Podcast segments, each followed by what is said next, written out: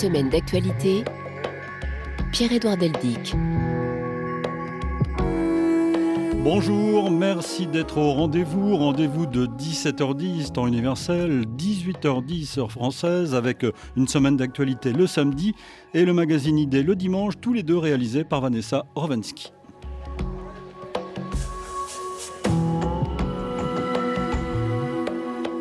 Nous allons revenir sur 7 jours d'événements avec les reportages de la rédaction. L'actualité de ces dernières heures est à suivre dans nos journaux.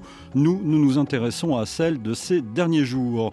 Reportage de la rédaction donc et les commentaires de notre invité Ronnie Broman, l'ancien président de Médecins sans frontières, observateur rigoureux des relations internationales.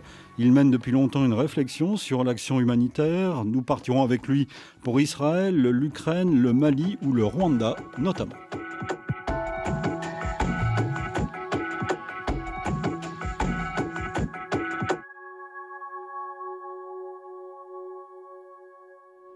Mais d'abord, une relative, relative bonne nouvelle. Il faut bien chercher pour les trouver. Il n'a jamais autant plu en 20 jours en France qu'en cette fin octobre, début novembre. Des trompes d'eau qui causent de nombreux problèmes d'ailleurs pour les populations, notamment dans le nord Pas-de-Calais, qui a été touché sévèrement. Mais pluies qui ont au moins un avantage. Après deux ans de sécheresse, la plupart des nappes phréatiques du pays se rechargent. Simon Rosé. Le régime des pluies a changé du tout au tout en France. La première quinzaine d'octobre était sèche comme en été. La fin du mois correspond plus à une situation hivernale avec un effet bénéfique sur des nappes phréatiques bien mal en point. C'est notamment vrai dans l'Est et sur la façade atlantique. Les nappes débordent même dans le nord du pays, un surplus d'eau qui participe des inondations en cours. A l'inverse, le pourtour méditerranéen reste quant à lui plutôt sec. Le remplissage des nappes phréatiques est donc loin d'y être optimal avec parfois des déficits d'eau de l'ordre de 70%. En cause notamment le sol qui reste sec à l'inverse du reste du pays. Les quelques pluies ne parviennent pas à pénétrer en profondeur, un phénomène marqué à l'extrême dans les villes totalement imperméables. Les pluies ne font que ruisseler sans aucun effet sur les nappes phréatiques, un phénomène observable par exemple dans le bassin parisien. Malgré ce tableau contrasté, la situation est tout de même en nette amélioration après une sécheresse de près de deux ans en France, d'autant plus que la saison de recharge des nappes ne fait que débuter, elle se terminera au printemps.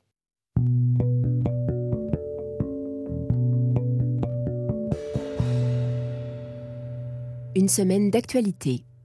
En France, quelques 180 000 personnes ont marché dimanche dernier dans plusieurs villes pour dire non à l'antisémitisme. Ils étaient plus de 100 000 à Paris, une manifestation qui s'est déroulée dans le calme de l'Assemblée nationale au Sénat. Dans le cortège, beaucoup de politiques, mais surtout beaucoup d'anonymes. Une foule qui demandait la libération des otages du Hamas et s'est montrée inquiète quant à la situation des Juifs en France. Plus de 1500 actes antisémites en trois semaines recensés par le ministère de l'Intérieur, soit plus qu'en une année entière. Un reportage à Paris de Victor Carriou. Le regard embué au milieu du cortège, une lycéenne pointe du doigt une photo, celle d'un otage du Hamas, parmi une mosaïque d'autres clichés. Celui-là, il s'appelle Rani, il est le cousin de ma mère. Une grande peine que cette Israélienne juive dit ne plus pouvoir confier à certains de ses amis ici en France. L'antisémitisme, selon elle, y est devenu trop fort. Avant, j'avais l'impression que la France euh, bah, était une partie de moi, parce que je suis née en France et euh, j'ai de la famille française, etc. Euh, maintenant, je parle avec des amis qui ont, enfin, c'est plus mes amis maintenant, mais qui ont une haine, mais énorme. Une haine des juifs née récemment chez ses amis par opposition avec la politique de l'État hébreu.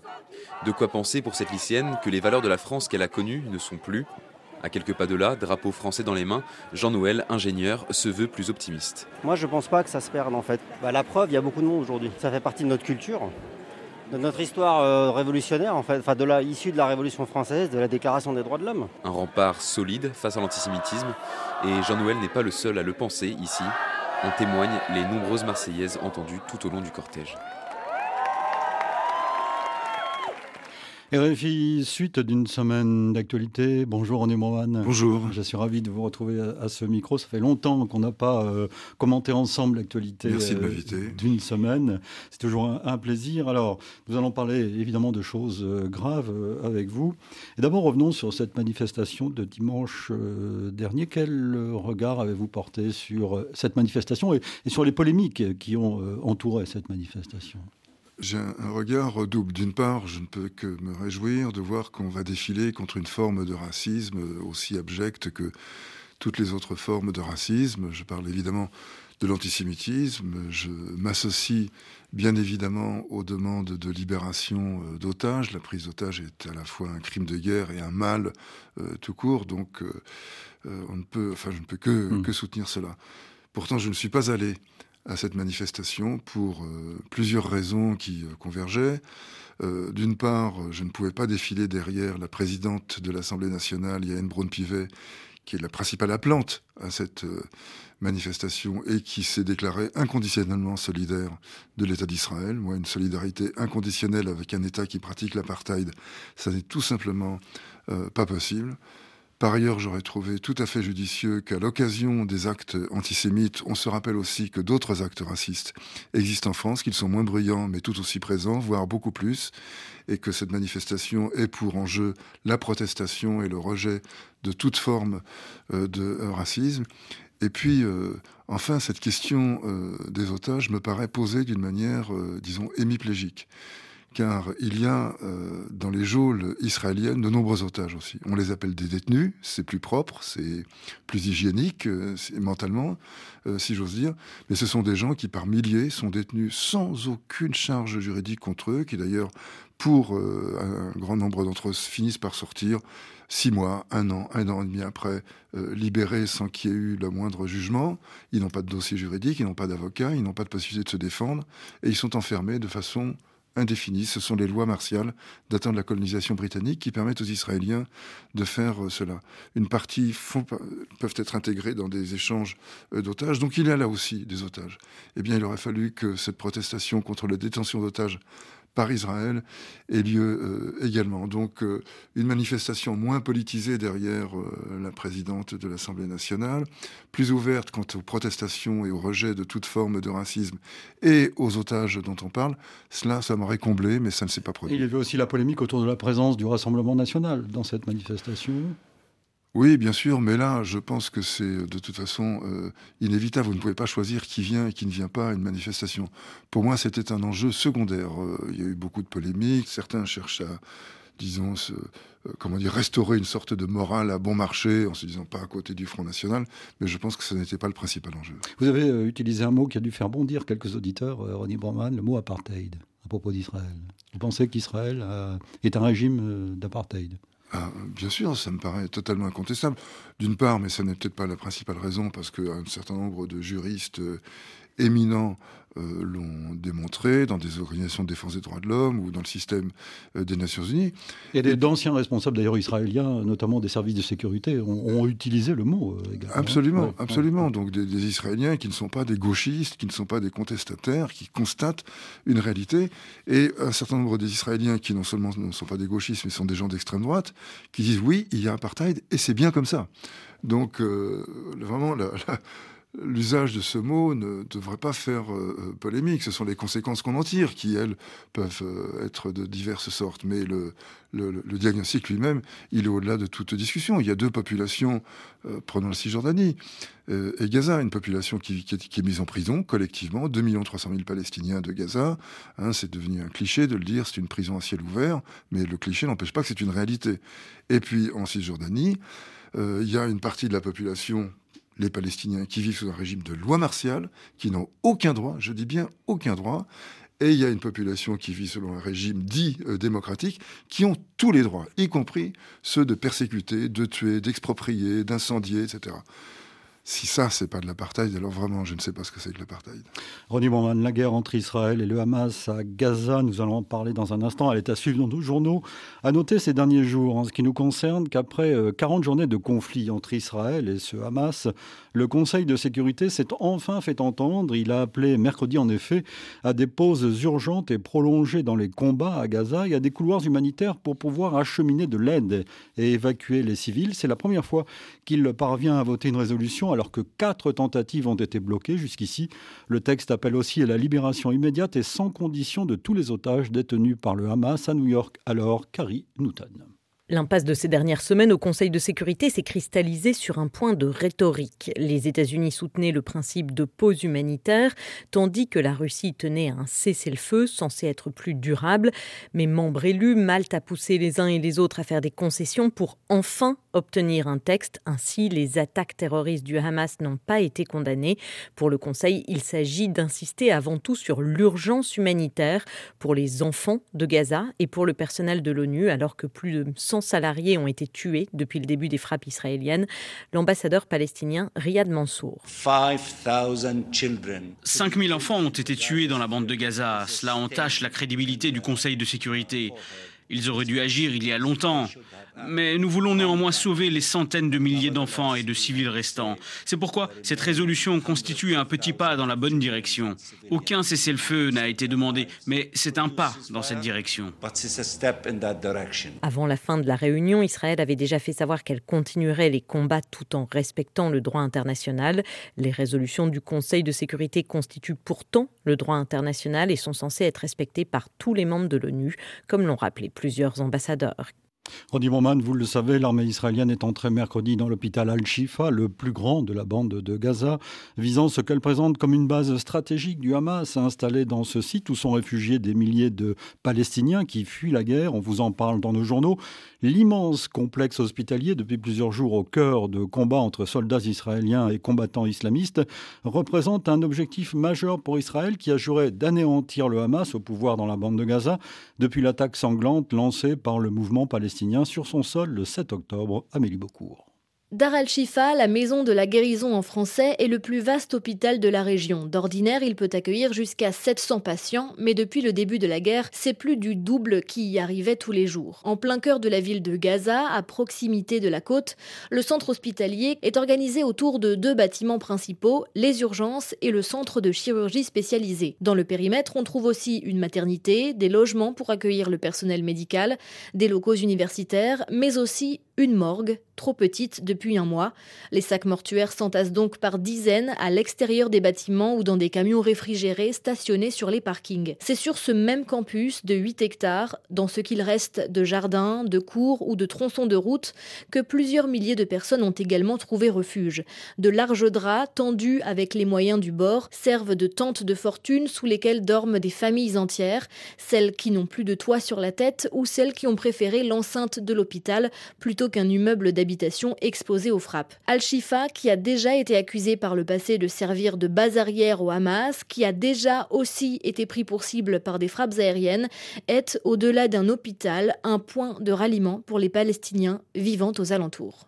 D'autre part, les combats ne cessent de s'intensifier en Cisjordanie, euh, cette fois, Ronnie Broman. Mardi, l'armée israélienne a mené un raid à Tulkarem, tuant sept Palestiniens dans un camp de réfugiés. Cette ville du nord de la Cisjordanie est avec Jenin l'une des plus touchées par les violences avec l'armée israélienne, surtout depuis la guerre à Gaza. Reportage à Tulkarem signé Muriel Paradon et Boris Vichit. Des hommes armés et cagoulés tirent en l'air au milieu de la foule qui se ferait un chemin dans les rues étroites du camp de réfugiés de Tulkarem. Ce sont les funérailles de sept Palestiniens tués dans un raid de l'armée israélienne. Les drapeaux du Hamas, du djihad islamique et du Fatah sont sortis. Parmi les victimes figurent des combattants des groupes armés, mais aussi des civils, selon cet habitant. L'armée israélienne ne ciblait pas les groupes armés mais les civils. Ils sont devenus très agressifs depuis Gaza. Ils ont perdu des soldats à Gaza, alors ils se vengent sur nous. L'armée israélienne était venue arrêter des suspects, dit-elle, mais l'opération a mal tourné. Échange de tirs, frappes aériennes, des interventions violentes et répétées qui ont des conséquences sur les habitants du camp de Tulkarem, Sanabel à la vingtaine. C'est un désastre. Ils détruisent l'eau, l'électricité. Mais c'est bon qu'ils détruisent tout. Nous ne quitterons pas la Palestine, jamais. C'est comme les Gazaouis, ils ne partiront pas en Égypte. Nous, nous ne quitterons pas la Cisjordanie. Les violences israéliennes, conclut la jeune femme, ne font que renforcer la détermination des Palestiniens à se battre pour libérer les territoires occupés. Suite d'une semaine d'actualité, nous sommes toujours en compagnie de Ronnie Broman. Euh, vous avez écouté avec attention ces, reportages. Euh, Ronnie, d'abord, euh, commençons par l'ONU. L'ONU a enfin voté une résolution depuis le 7 octobre pour réclamer une pause humanitaire ou des pauses humanitaires. Vous y croyez hein? Enfin, oui, malgré tout, tout ce qui peut être obtenu sur le plan des disons, de la suspension temporaire des combats, de l'acheminement de vivres, de médicaments, voire euh, d'équipes humanitaires, est bon à prendre. Ça ne règle aucunement le problème, c'est loin d'être à la hauteur des besoins, des enjeux, y compris des enjeux euh, humanitaires mais on aide quelques personnes, quelques dizaines, quelques milliers de personnes, et ça compte déjà. Donc il ne faut pas négliger ce genre de petits pas, et je suis engagé dans l'humanitaire depuis si longtemps, c'est aussi parce que je pense que des petits pas, ça fait du bien à un certain nombre de gens, et que ça peut être une raison d'être également. Mais enfin, euh, on est loin du compte. Euh, en effet, la question est de savoir à quel moment la punition collective ultra-violente qui est infligée euh, actuellement va être considérée comme satisfaisante par les Israéliens ou intolérable par les alliés d'Israéliens qui finiront par faire céder Israël, enfin pour faire arrêter le massacre, en tout cas. Faire céder, c'est autre chose. Il faut rappeler que selon le Hamas, selon le Hamas euh, il y aurait euh, plus de 11 500 Palestiniens tués depuis le, le début de l'offensive. Oui, et je pense que c'est un bilan euh, crédible. En tout cas, l'ordre de grandeur me paraît euh, difficilement euh, discutable.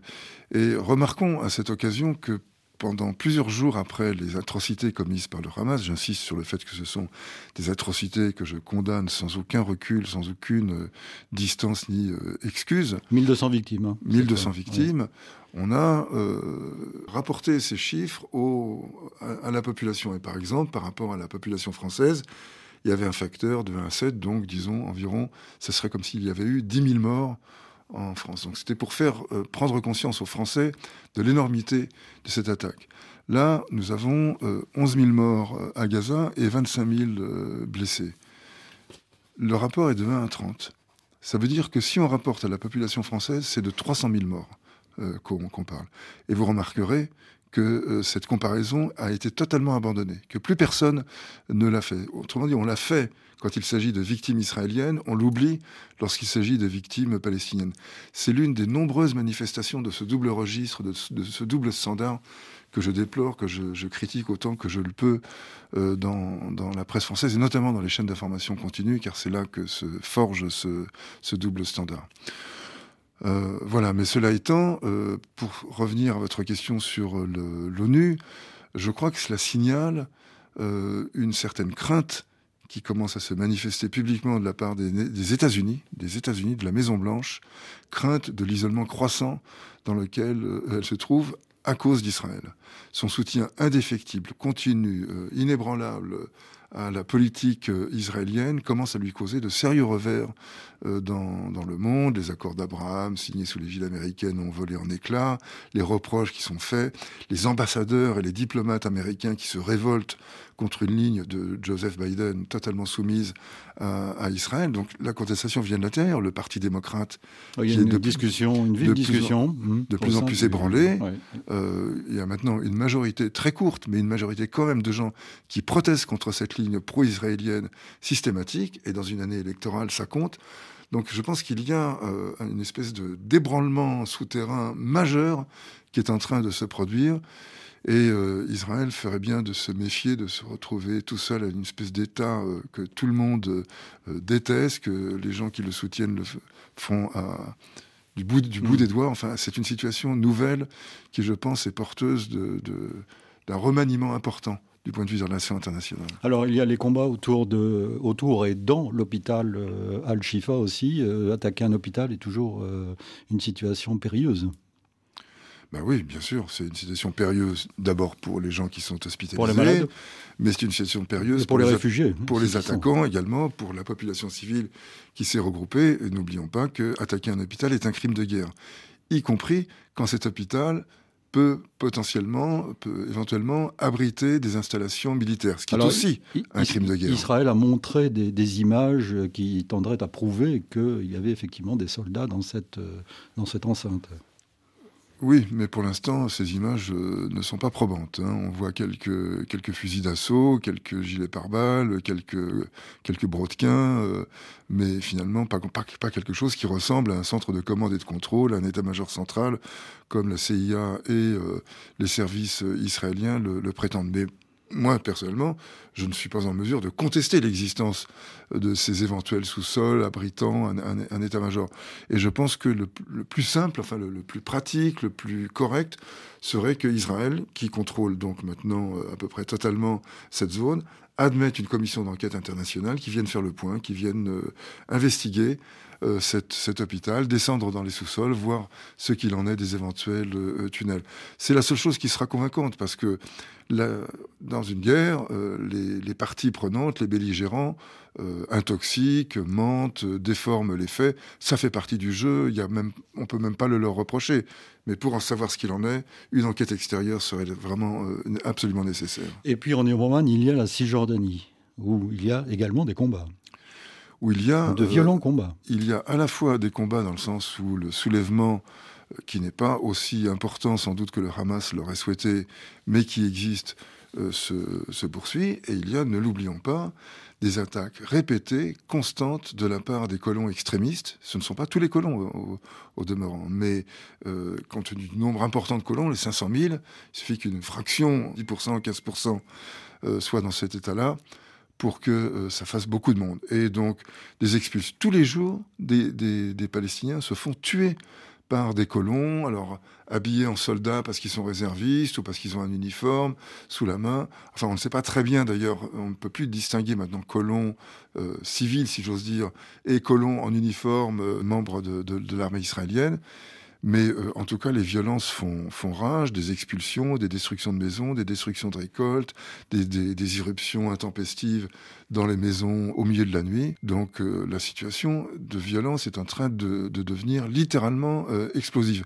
Et naturellement, quand les Israéliens tuent cette personne, eh bien, le, ils sont terroristes. Pourquoi? C'est parce que sinon, ils n'auraient pas été tués. Vous voyez, c'est un raisonnement euh, circulaire euh, C'est un, engrenage absolument terrifiant. Et c'est un engrenage euh, terrifiant. Il y, a, il y, a, tout lieu de penser, vu l'intensification des, des, des, combats à Gaza, que cela va continuer également en Cisjordanie. Vous pensez qu'il y a dans cette situation aujourd'hui, ce, ce week-end, la possibilité d'une idée de sortie de crise? Elle, peine à se laisser voir. Disons, on peut euh, imaginer que le, Mandela palestinien, le Nelson Mandela palestinien, qui a un nom, il s'appelle Marwan Barghouti, il est en prison depuis 20 ans. Comme Mandela, il a appris, euh, comme Mandela qui avait appris l'africaine en, prison. Mm-hmm. Euh, Marwan Barghouti a appris l'hébreu en prison. Il y a fait des études. C'est un homme d'un courage physique très très grand, d'une ampleur de vue politique, elle aussi très large capable de rallier toutes les factions palestiniennes. Il, a, il est l'auteur de ce qu'on appelle le document des prisonniers dès 2006, qui rassemblait toutes les factions palestiniennes autour d'un projet de négociation avec Israël. Euh, sur la base des, des, territoires de 67, c'est-à-dire la Cisjordanie et Gaza, mhm. moins, les, moins les colonies. Bref, il y avait une solution euh, pragmatique, acceptable par les Palestiniens, regroupant toutes les factions, mais ça a été décliné comme ont été déclinées toutes les offres de paix, je le dis bien, toutes les offres de paix par les Israéliens. Mais je reviens à, à Barghouti. Euh, Barghouti est en prison, on n'envisage pas pour l'instant de le faire sortir. Lui pourrait conduire des élections législatives et présidentielles qui permettent d'installer un gouvernement euh, palestinien légitime, légal, qui serait l'interlocuteur des Israéliens pour de véritables négociations. Mais le problème, c'est que les Israéliens ont tout à perdre tout à perdre, sauf peut-être leur insécurité. Mais euh, pour les Israéliens, la sécurité ou l'insécurité, c'est-à-dire la lutte contre l'insécurité, passe par l'usage de la force. Et si ça ne suffit pas, on rajoute de la force à la force parce qu'on pense que ça va suffire. Pour le reste, ils ont tout à perdre d'une négociation puisqu'ils seraient obligés de lâcher euh, du terrain. Je pense que euh, c'est aux, aux, nations du monde, aux organisations régionales, aux organisations internationales de prendre conscience du fait que sans leur implication résolue, volontariste, euh, active, rien de bon ne peut sortir, ou plus exactement, le, pire sortira de ce conflit. Car n'oublions pas que si c'est un conflit qui se déroule à l'échelle de quelques départements français, c'est un conflit qui est mondialisé, absolument comme aucun autre. Aucun autre conflit n'a ces répercussions mondiales, ces résonances de mémoire, à la fois coloniales, impériales, euh, ces usages de détournement pour protester contre le gouvernement. Bref, en Amérique latine, en Asie, dans le monde arabe, en Europe, euh, en Amérique du Nord, partout dans le monde, ce conflit résonne. Donc le coût politique du soutien à Israël ou de la non condamnation d'Israël va devenir de plus en plus lourd. C'est peut-être là, dans la mobilisation des sociétés, qu'on peut voir euh, une lueur d'espoir pour un règlement euh, si longtemps attendu de cette question. En tout cas, la situation est à suivre dans nos journaux.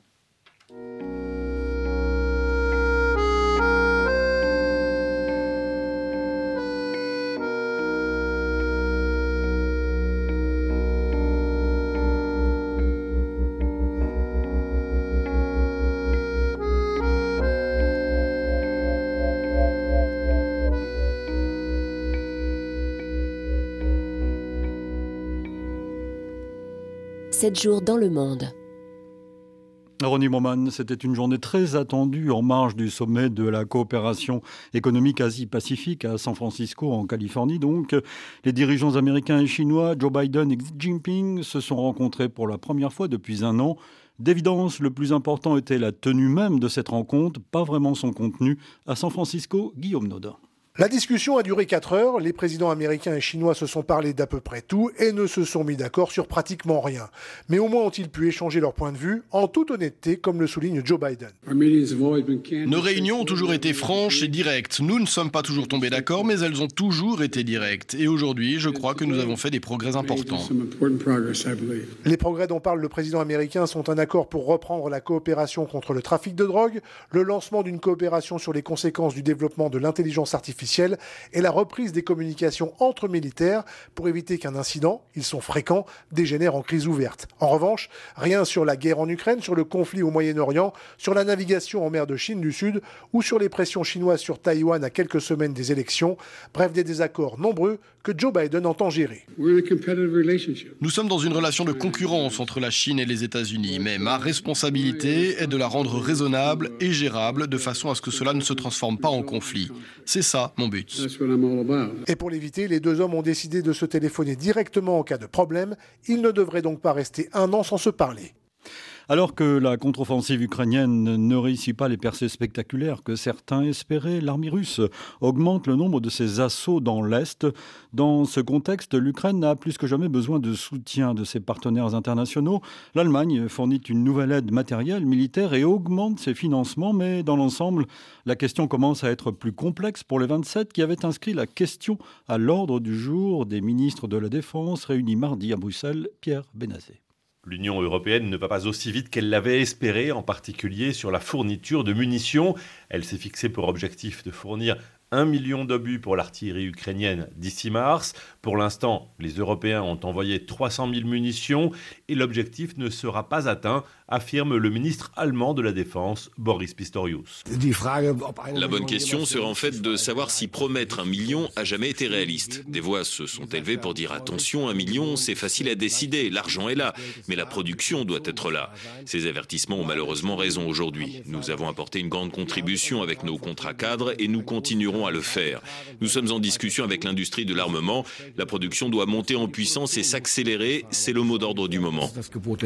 Depuis mai, la Commission européenne est chargée d'un plan pour relancer la production, mais aussi à plus long terme les capacités de l'industrie européenne d'armement. Les résultats commencent à se faire sentir, selon elle, avec une augmentation de la production d'environ un quart depuis février. Ils veulent produire un million de munitions par an et le chef de la diplomatie européenne, Joseph Borrell, propose de détourner vers l'Ukraine les exportations qui, pour un tiers, sont destinées à d'autres pays. Vous écoutez RFI, vous avez raison. Suite d'une semaine d'actualité, nous sommes toujours en compagnie de Ronnie Broman, l'ancien président de Médecins sans frontières et observateur attentif, euh, précis, rigoureux des relations internationales. Nous disions pendant que nous écoutions ce reportage que nous allions de guerre en guerre. Ah oui, le, paysage de cendres et de ruines euh, s'élargit, euh, semble-t-il, de jour en jour.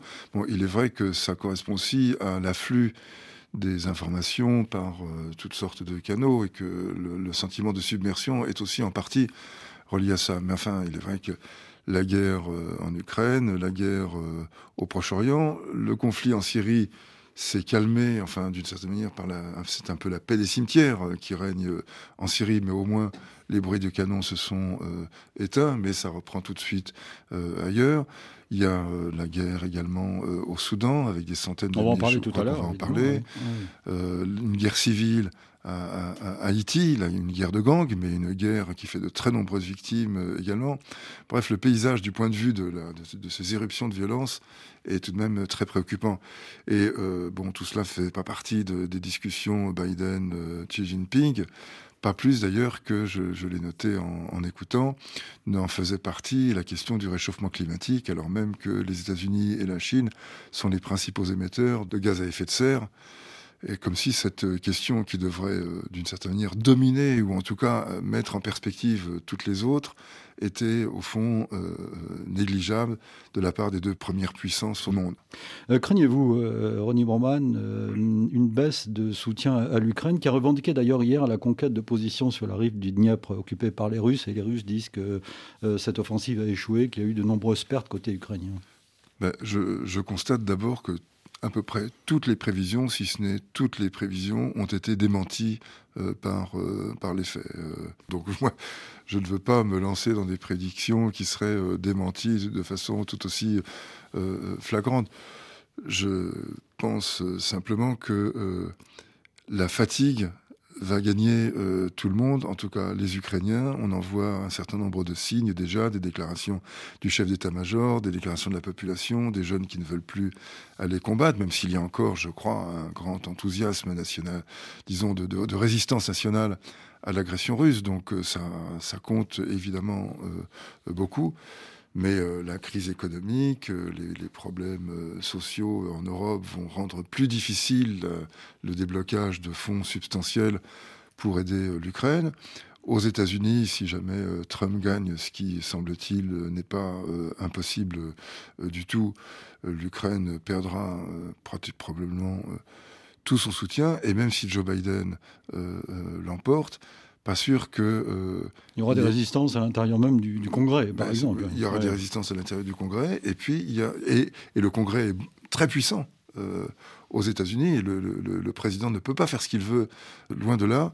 Et les États-Unis n'ont pas non plus des fonds inépuisables, ils ne peuvent pas garantir de façon euh, éternelle l'approvisionnement à la fois de l'Ukraine et d'Israël. Donc dans les deux cas, il risque d'y avoir des restrictions. Ça va changer peut-être la donne stratégique.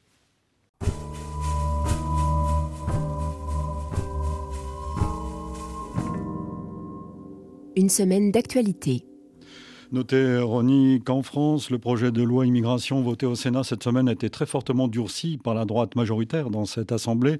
Un tour de vis globalement approuvé par le ministre de l'Intérieur, euh, Gérald Darmanin, mais la partie s'annonce plus serrée à l'Assemblée nationale. Et revenons au conflit au Proche-Orient lors de sa visite d'État en Suisse.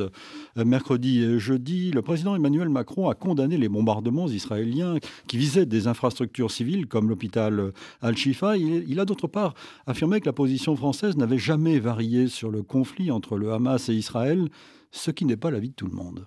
La position française, elle est claire. Nous condamnons de manière intraitable l'attaque terroriste du Hamas contre Israël. Nous reconnaissons de manière complète le droit d'Israël de se défendre et de lutter contre le terrorisme.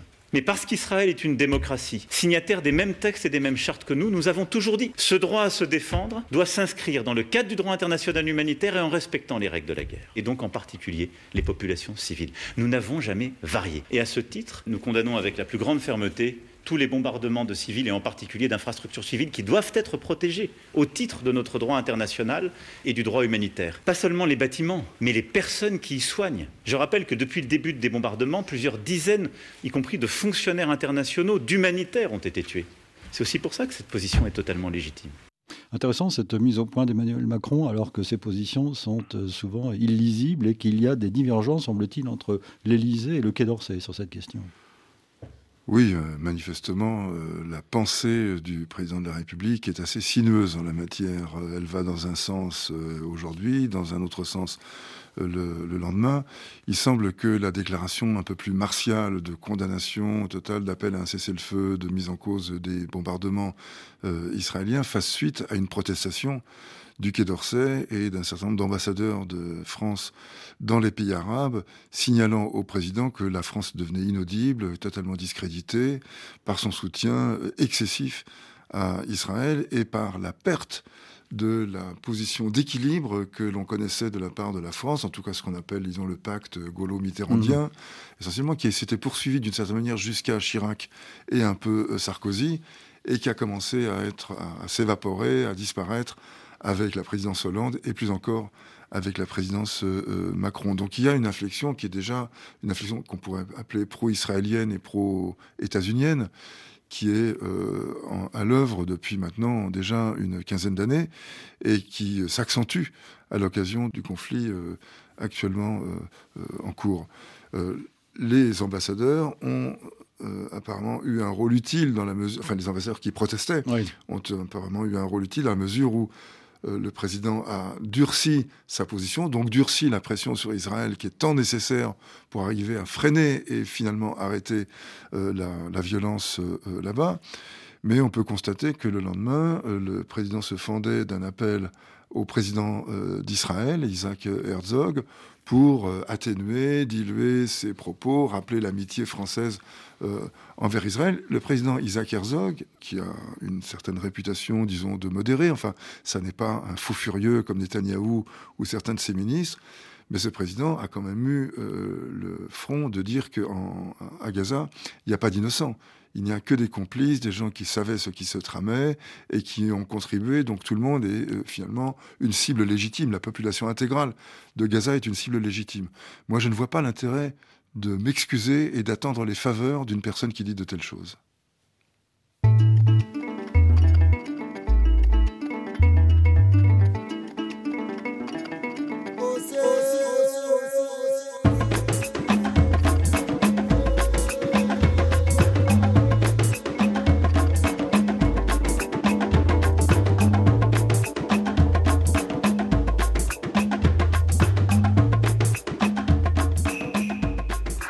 Écrire par courriel semaine.actu.rfi.fr. Notre adresse électronique, donc, merci pour vos messages. Un salut à quelques auditeurs fidèles sur le continent africain, comme chaque samedi. Bonjour à Mohamedou qui nous écoute à Bamako, à David, à Goma, à Malal, à Nouakchott, Bonjour à Tossi, à Yaoundé, à Siré, à Dakar, à Edison, à Kinshasa. Je salue enfin Ferdinand à N'Djamena, Mafouz à Cotonou, Florie à Kisangani et Diallo à Abidjan.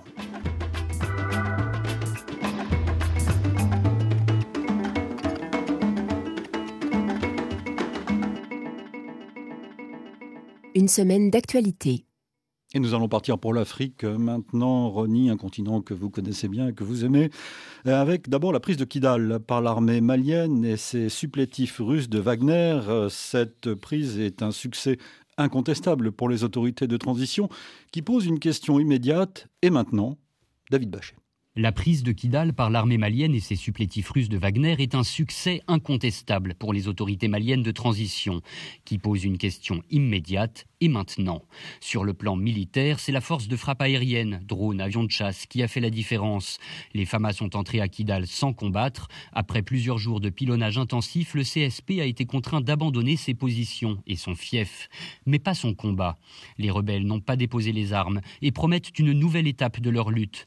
Après avoir pris Kidal, l'armée malienne devra la tenir dans une nouvelle ère de guérilla et d'attaques ponctuelles, dans un environnement globalement hostile.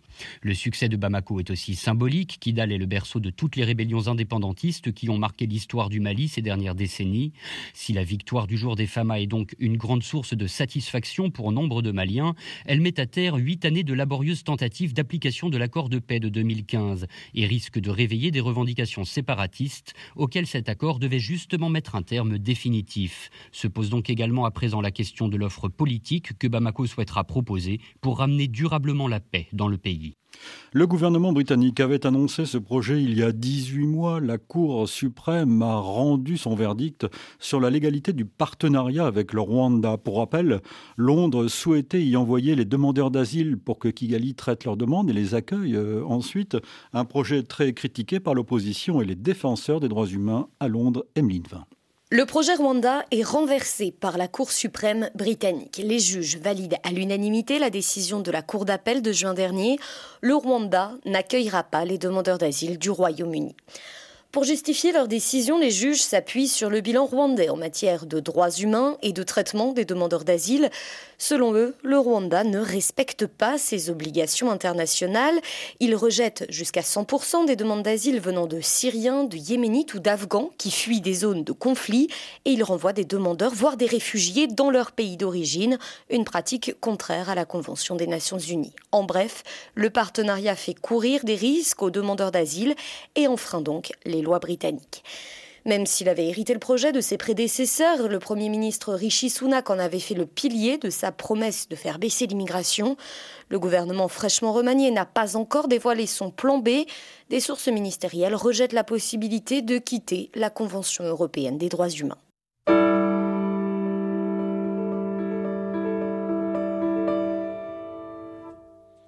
Dernière étape de notre voyage aujourd'hui, Ronnie Broman, avant de vous retrouver, le Soudan, un pays que vous suivez avec attention. Soudan où une guerre sévit loin des caméras, des chaînes d'information continues, c'est le moins qu'on puisse dire. L'ONU redoute une escalade des violences interethniques au Darfour, notamment une région de l'ouest du pays. Des informations crédibles font état de violences à large échelle contre l'ethnie des Massalites. Il y a deux semaines, les forces de soutien rapide du général Emeti ont lancé plusieurs offensives contre des positions de l'armée dans plusieurs villes du Darfour les paramilitaires s'en seraient ensuite pris aux civils, notamment dans un camp de réfugiés massalites. Des rapports font état de nombreux morts. Selon Toby Hayward du HCR, le Haut Commissariat aux réfugiés au Soudan, il est impossible d'établir un bilan, mais des centaines de personnes ont traversé la frontière avec le Tchad. On sait que plus de 8000 personnes ont traversé la frontière vers le Tchad. Euh, les autres, on ne sait pas exactement ce qui se passe, mais on a reçu des rapports en disant que 100 personnes, peut-être 800 personnes, peut-être plus de 1000 personnes ont été massacrées. Nous ne sommes pas là et nous recevrons toujours les rapports avec les nombres différents. Depuis le début de la crise en avril, environ 450 000 personnes ont fui le Soudan vers le Tchad. Les autorités tchadiennes et les communautés tchadiennes locales de l'Est du pays ont été extrêmement généreuses en accueillant le nombre croissant de réfugiés, en particulier lorsque les communautés locales souvent ne disposent pas elles-mêmes de ressources suffisantes. Je dois dire que les opérations humanitaires au Tchad et au Soudan sont considérablement sous-financées ce qui signifie que nos réponses ne sont pas en mesure de répondre aux besoins d'un grand nombre de personnes vulnérables. Le Soudan est un pays que vous suivez avec beaucoup d'attention, que vous connaissez, Rodi Broman, où là, il se passe une guerre dans l'indifférence générale, quasi générale. Oui, une guerre qui a d'ailleurs des, des relents euh, génocidaires. la, poursuite, la traque des Massalites dans la région de El Geneina, donc euh, au Darfour euh, central, près de la frontière tchadienne, a été euh, impitoyable, a provoqué des milliers de morts et des dizaines de milliers de fuites. la personne du HCR que nous venons d'entendre décrivait très précisément la situation. Je me reconnais entièrement dans ce qu'elle disait. J'ajoute que euh, ces, massacres extrêmement ciblés, préparés contre la population mâle euh, massalite de El et de ses alentours, euh, elle devrait faire l'objet d'investigations et d'une plus grande publicité, car le comportement des forces de soutien rapide du général euh, est absolument euh, atroce et il faut le dénoncer. Malheureusement, sous le couvert des conflits actuels, euh, évidemment celui dont nous venons de parler euh, longuement. Nous sommes la preuve vivante que ce conflit euh, occupe une place énorme et masque les autres, mais derrière il y a le conflit ukrainien qui est prêt à reprendre sa place.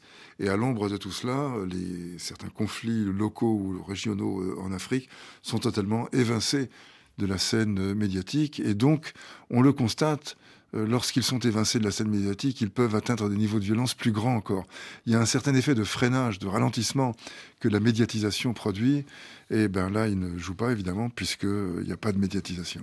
Euh, un mot sur la décision de la Cour euh, de justice, la Cour suprême de, Londres sur cette idée de sous-traiter en quelque sorte, en ce qui concerne le gouvernement britannique, de sous-traiter la question de l'immigration au Rwanda. Vous écrivez dans, une, dans un entretien, vous dites dans un entretien qui est publié sur le site de Médecins sans frontières, sur le site du CRASH, qui est le, centre de recherche d'études de Médecins sans frontières. Euh, vous répondez à des questions autour de l'Occident aujourd'hui et vous évoquez à un moment euh, le Rwanda. Vous écrivez que Paul Kagame représente encore le nouveau leader africain alors qu'il est un des plus éminents tueurs contemporains du continent. Ben oui, c'est.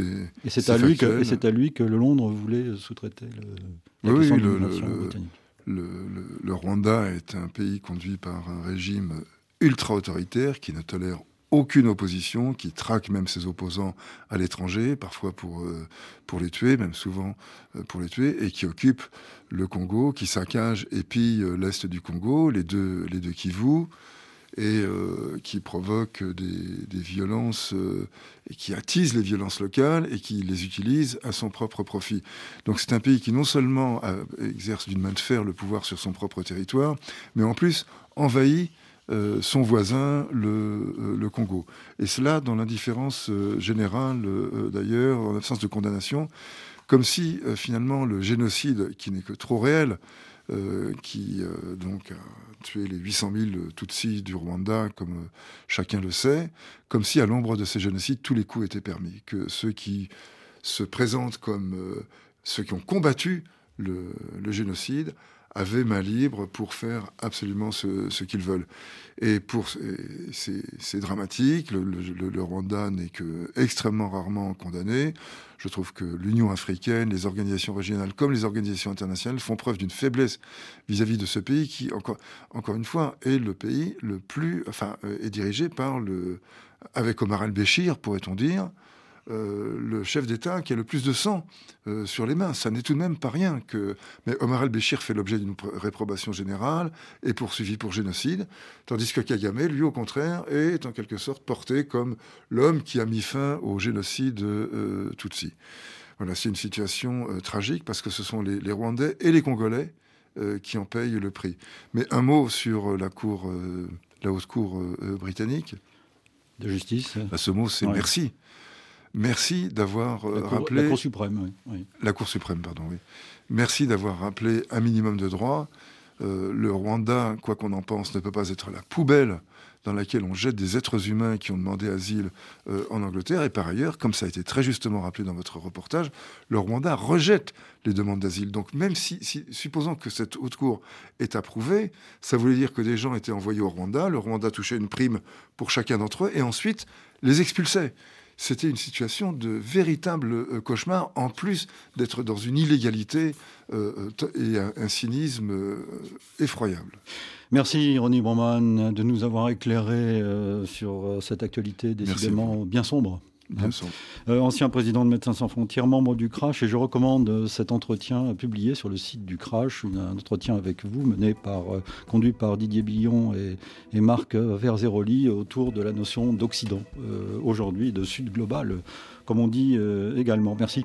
Merci à vous. Une semaine d'actualité réalisée évidemment par Vanessa Rovensky. Nous vous donnons rendez-vous demain à la même heure pour le magazine ID. Cette fois, nous y parlerons des endroits du monde perdus, réels ou imaginaires. Là, on pourra euh, sourire euh, un peu. Ces endroits réels ou imaginaires, les Pétaouchnok, pour reprendre le titre du livre passionnant et original de notre invité, l'anthropologue Ricardo Tiavolella, demain dimanche à 17h10, temps universel. Donc, bon week-end, bonne semaine dans un instant un nouveau journal sur RFI.